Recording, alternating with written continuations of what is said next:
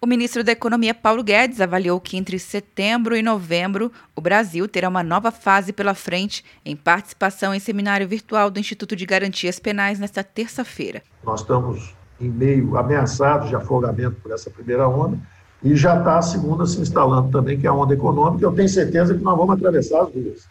Eu tenho certeza que o Brasil vai surpreender. E eu acho que lá para setembro, outubro, novembro, nós já estamos num novo país, com um ano novo muito bom pela frente. Eu acredito nisso. É, vamos lutar por isso. De manhã, de tarde, de noite, estamos lutando por isso. E eu acho que nós vamos conseguir. Nós vamos conseguir.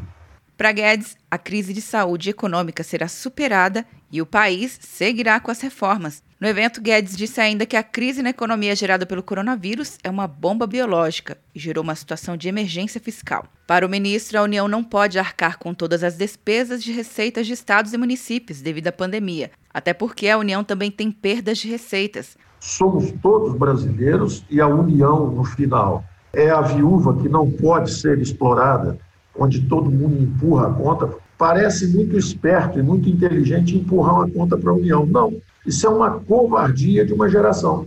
Uma geração de pessoas que não tem capacidade de enfrentar os desafios e pagar pelas suas decisões. E preferem empurrar para filhos e netos. O ministro da Economia reforçou ainda a necessidade de aprovação da proposta do novo Pacto Federativo enviada pelo governo ao Congresso ainda no ano passado. Ele ainda criticou a atuação de alguns tribunais de contas estaduais que não seguem as melhores práticas do Tribunal de Contas da União e acabam aprovando contas de governadores que deixam rombos para os seus sucessores.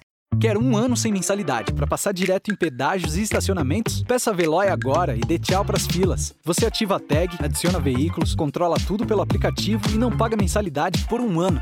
É por tempo limitado. Não perca. Veloy. Piscou, passou.